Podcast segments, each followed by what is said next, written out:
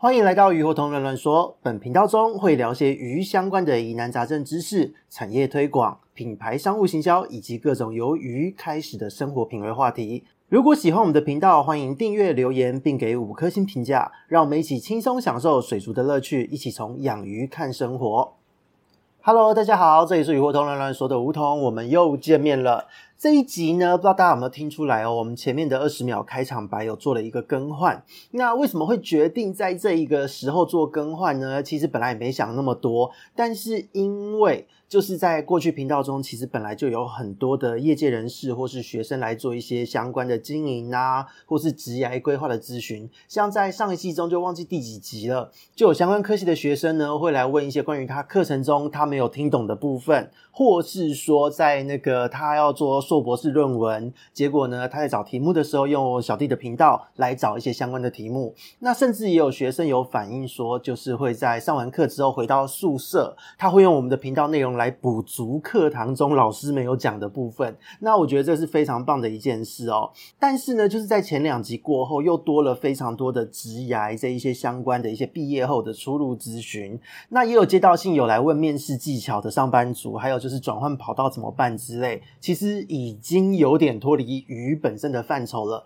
那当然，小弟这边是产业顾问嘛，做什么都可以，咨询什么都可以。因为因为业务啊、行销啊、管理啊这些所有的商业思维，其实不管套用在哪一个行业都是通用的。那所以这个部分其实是让小弟觉得是相当的被肯定的。那所以呢，想一想就决定在这一集呢，我们把第三季的这个 O P O 从这一集开始整个做一个替换，让大家可以更清楚的知道我们的频道定位还有未来。会做的一些相关的呈现哦。那在这一集呢，其实就是一个关于商务的话题了，算是我们第三季的第二次来讲这一个商务方面的主题。那这个主题呢，其实很有趣哦，因为在过去的咨询中，本来就是有很多工作室玩家或是一些想要兼职的朋友们，甚至有养殖场哦，都有来做一些相关的经营层面的咨询。那在我们的前两集的话题过后，其实也有工作室的朋友们有来讯息。说，他说可以匿名呢，把他的工作室遇到的困境，还有他的经营状况突破的手段，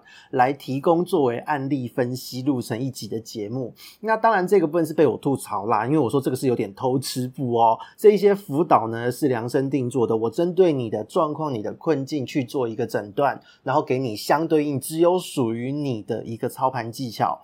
这一个部分是专业服务，是蛮贵的。不过呢，也是非常感谢有工作室朋友们愿意提供自己的经验给大家做分享。所以未来呢，在讲商务话题的时候，也可以截录一些小重点的片段和大家做一个分享哦。因此呢，就是得到了这么多的回馈，真的会觉得商业话题是蛮不错的。那关于这一集呢，其实主要也是因为在这一段时间，因为来信的有非常多的学生的朋友们，那大家的发问都很踊跃，那也有蛮多就是很犀利的回应哦，跟大家印象中好像大学生不太会发问这一件事情是有一点点差异的。问的问题真的非常的犀利，也很直接。有几个同学是直接聊。聊到说，可不可以解释一下，在一般学校中学到的行销，或他们认知中的行销，和我们这些在业界跑跳很久、真实工作、真实职场中的行销，现实中的行销差异在哪边？看这个问题真的非常的犀利，那也刚好就是许多的从业者呢，不管是我们业内的还是其他行业的朋友们，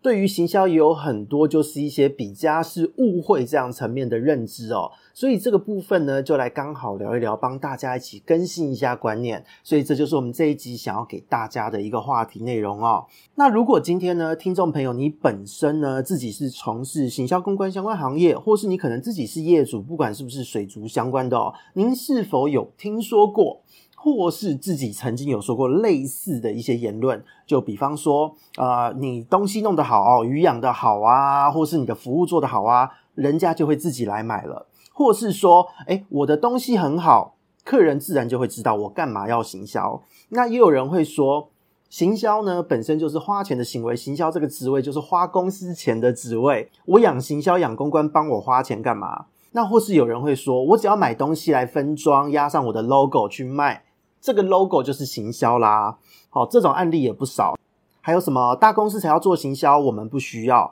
还有我做促销就是会吸引客人的啊，我要做什么其他的行销？还有就是只要有办活动，就是在做行销啦。我摆一张桌子卖东西也是在做行销。那一些网络上的朋友们也会说到，诶，我有粉专有 IG 就是在行销啦。那也有一些比较犀利的人呢，他会直接说，你没有保证效益、保证收入，怎么让我相信行销有用哦？就诸如此类的一些言论。通常都会蛮高几率出现在做辅导和咨询的时候哦。那因为许多的客人呢，其实本身都是蛮年长的一个客人。那考量早期当时这些客人们大家的这一个时代背景，那俗话也说隔行如隔山嘛，不只是在说专业的技巧，而是比较表象的认知也有差异。就比方说，对于哪一个行业的工作内容都在做些什么，哪一个职位都在做些什么，这一些的认知呢，其实都会因为当时那个时代背景的资讯没有那么的发发达，所以大家都不是那么的熟悉。所以随着时间过去，我会发现很多的一些朋友们都是一直在投入自己每天固定的工作，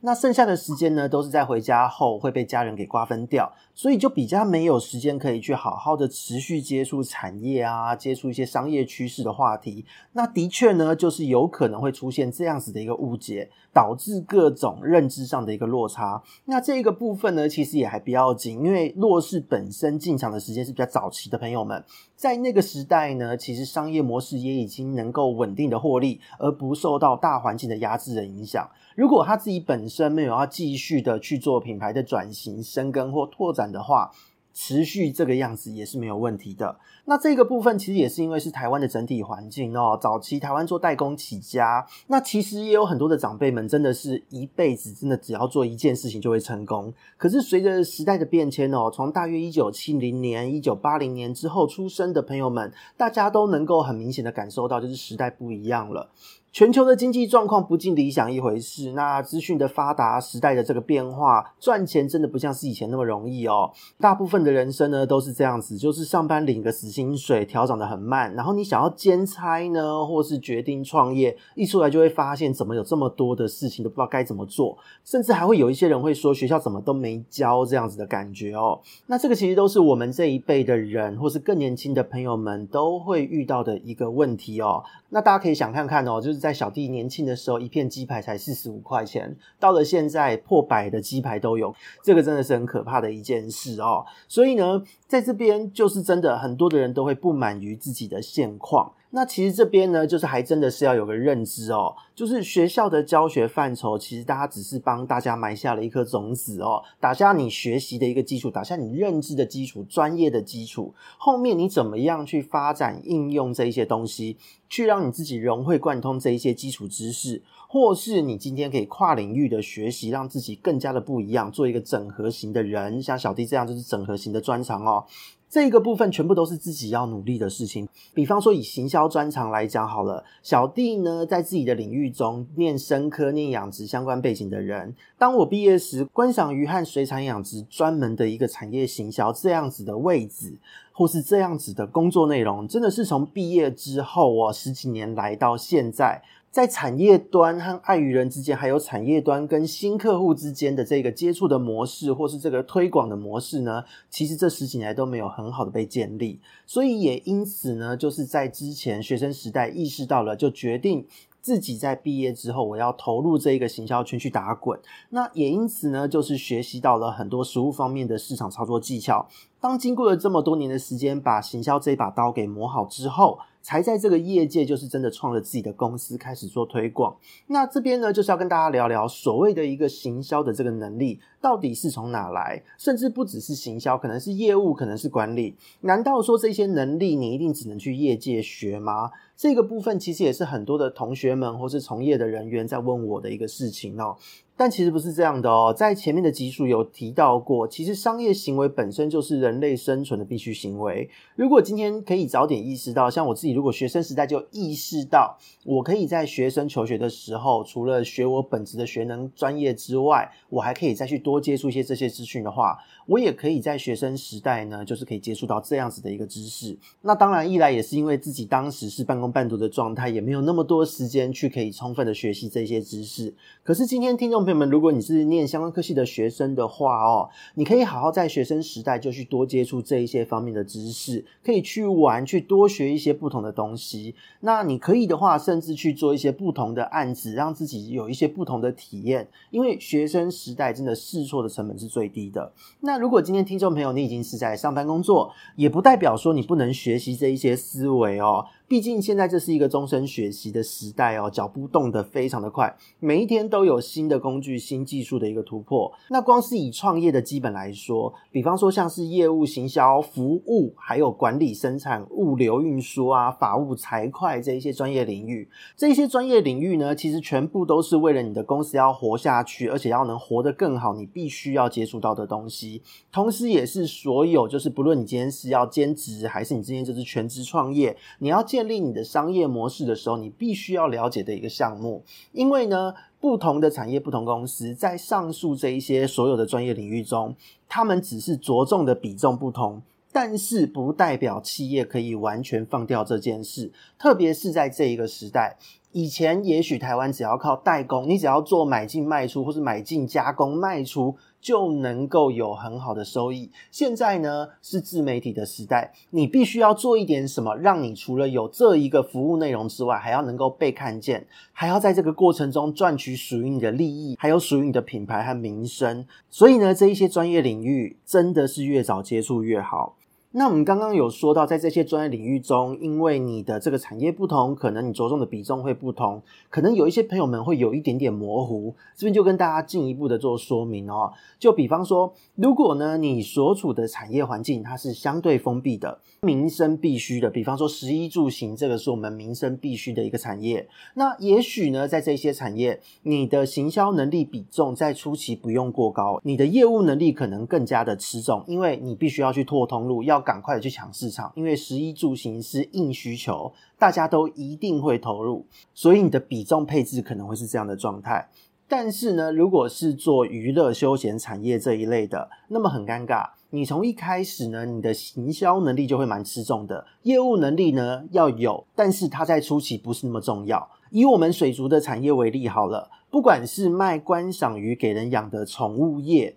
或是呢，做展示的、教学的、教育的、大型游憩的这种水族馆，其实都是这样的状况。总不能你今天鱼养着说，哦，我鱼养好，人家就会来买，就会来看了吧？这个思维就会很荒谬了。所以呢，行销其实非常的重要。那行销这一个专业技能，其实也只是上面提到的商业行为中的一环而已。而所谓的商业行为啊，商业思维，其实范畴真的超级大。有机会呢，未来也可以请相关的专家来跟各位做介绍。那今天呢，就是以行销老屁股哦，因为已经有了十多年的从业经验，那从台商、船产、外商都有做过。那同时又是现在是在担任产业顾问的这一个职位哦，所以以这样子的角度来跟大家聊一聊。其实商业真的是无处不在这一件事哦。那如果今天呢，听众朋友，你已经在从事相关的工作，或是你今天呢就是学生，就是同学的身份，你未来想要做一点什么？不论你今天想要当网红直播主，什么都好，或是你想要创业卖东西当老板都可以，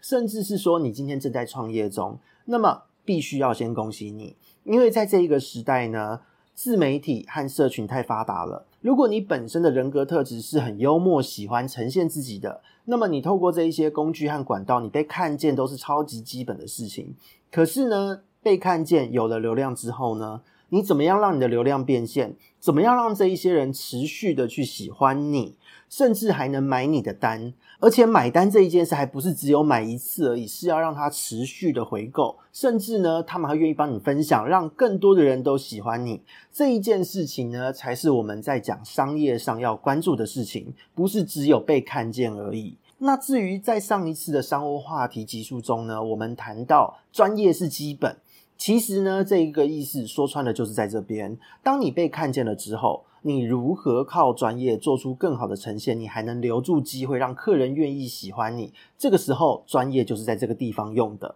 所以呢，有专业很棒。那以我们学生时代呢，是水产养殖和生科相关背景的人来说，你空有专业，但是你走不出实验室，走不出养殖场和工作室，对不起，你是没有办法上商业这个舞台的。你可能去一个公司、一个企业相关领域去做研发，或是你继续攻读硕博士，在学术方面发展，可能会比较适合你。但是又很现实的，因为这一些位置是常常被卡死的。如果你今天呢，想要就是创造不同的格局，创造一个不同的产业风景，那么你必须要走入市场，走入市场就必须要能了解到专业只是门票这一件事情。那假设呢，今天你已经上了商业舞台的朋友们，又是怎么样的一回事？这个部分就是考验每一个人的经营的方式和理念了。以贩卖鱼只的水族宠物业来说，我们现在所处的产业商品的服务，简单来讲，就是在卖鱼或周边嘛。那我们的商业模式呢，最简单的一个结构，如果今天你是实体的店面，你让人先过来跟你交易后，银货两訖完成交易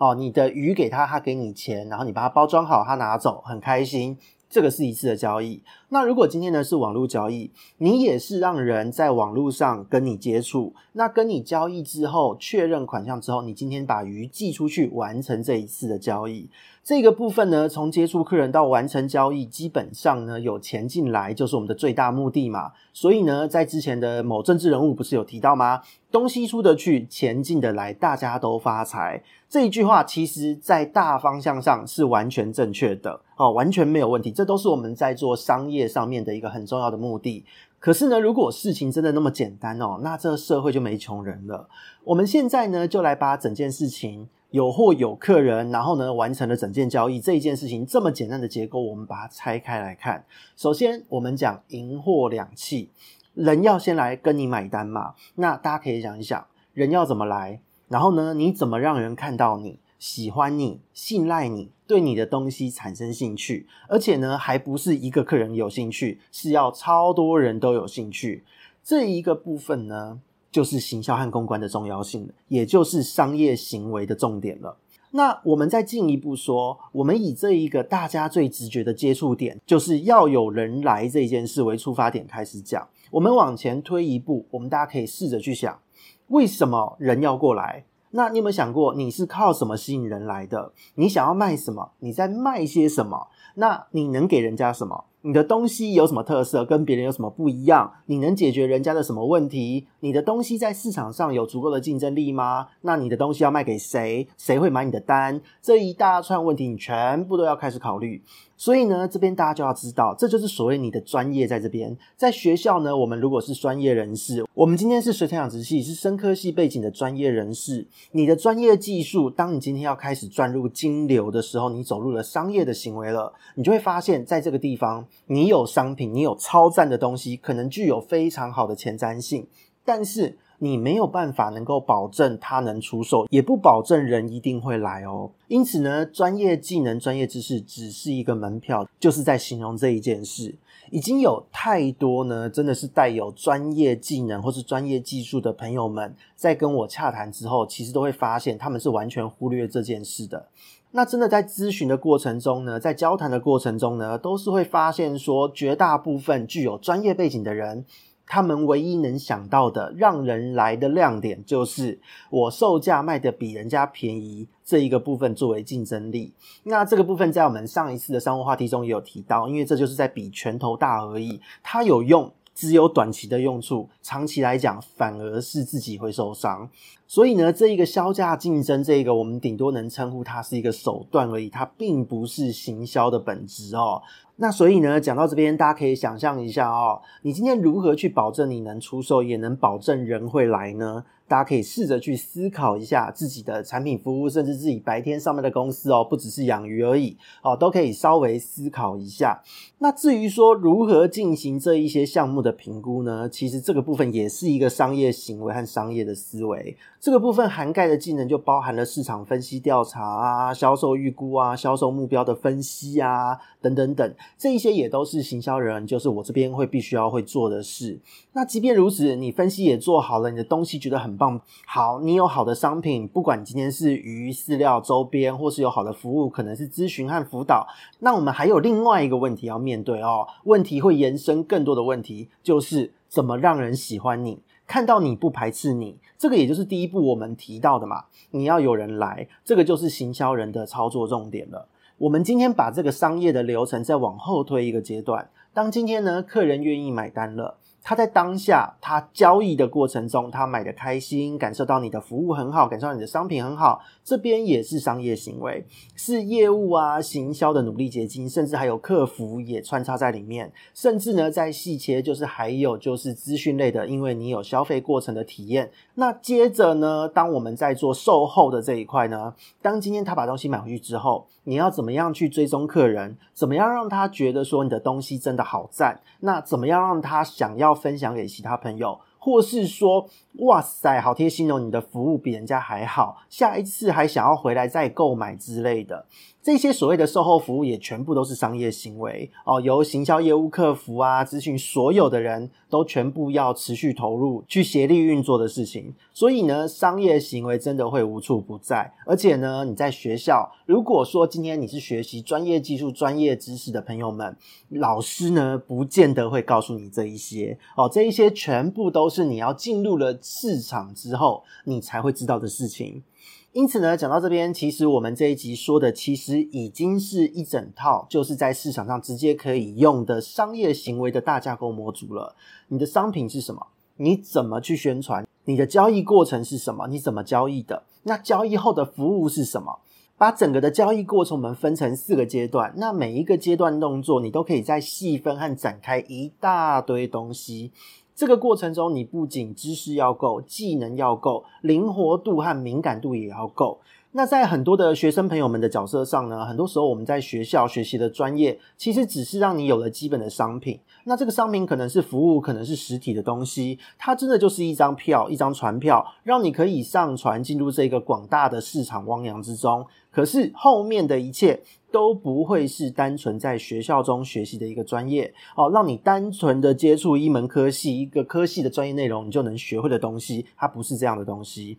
因此呢，当你拿到了传票，你有了专业。你能不能撑到验票的这个时间呢？哦，这边说的验票的这个时间也跟大家解答一下，因为上一集之后也有朋友问，诶，你说的那个验票是什么意思？这边就跟大家明讲哦，当我们在销售后之后的回头率、哦回购率，还有就是所谓再行销的阶段，就是所谓的验票的时候了。因为呢，只有你的东西本质是好的，商品是好的，专业程度是高的，是有别于其他同质性产品的。这个时候，人家才会为了你而回头。那这时呢，你能不能撑到这个阶段呢？就非常现实了。如果你的商业技能不足，你的认知不足，你都会有比较高的几率被刷掉。那至于怎么样去具体的学习这些技能，让自己有这样子的一个思维模式，其实它真的就会是一个很整合性的一个能力。你必须要有大量的学习和累积。那不论是今天你先学习再去应用呢，还是你边上班边累积做中学呢？只有当你思维不同，看事情的角度不一样了。再同时把这一些累积呢，在工作中应用和实证，同时经过不断的改善，那经营者呢，你可能是发现你营业额上升了，那也因为你对产品和创业初衷的坚持，或是更好的服务，得到了客户的正面回馈和回头率。那上班族的朋友们呢，则是当你今天只等晋升哦，你升了位阶了，薪资提升的时候，你才会在某一天意识到，原来自己的这些累积是很有意义的事情。所以呢，今天的主题从行销看商务以及商业行为的话题，在这边呢就稍告一段落。下一次的品牌商务话题，也许我们可以来聊聊在学校中学到的行销，还有真实工作职场中的行销差异在哪边。那我们这边是鱼活通乱乱说，我们下次见，拜拜。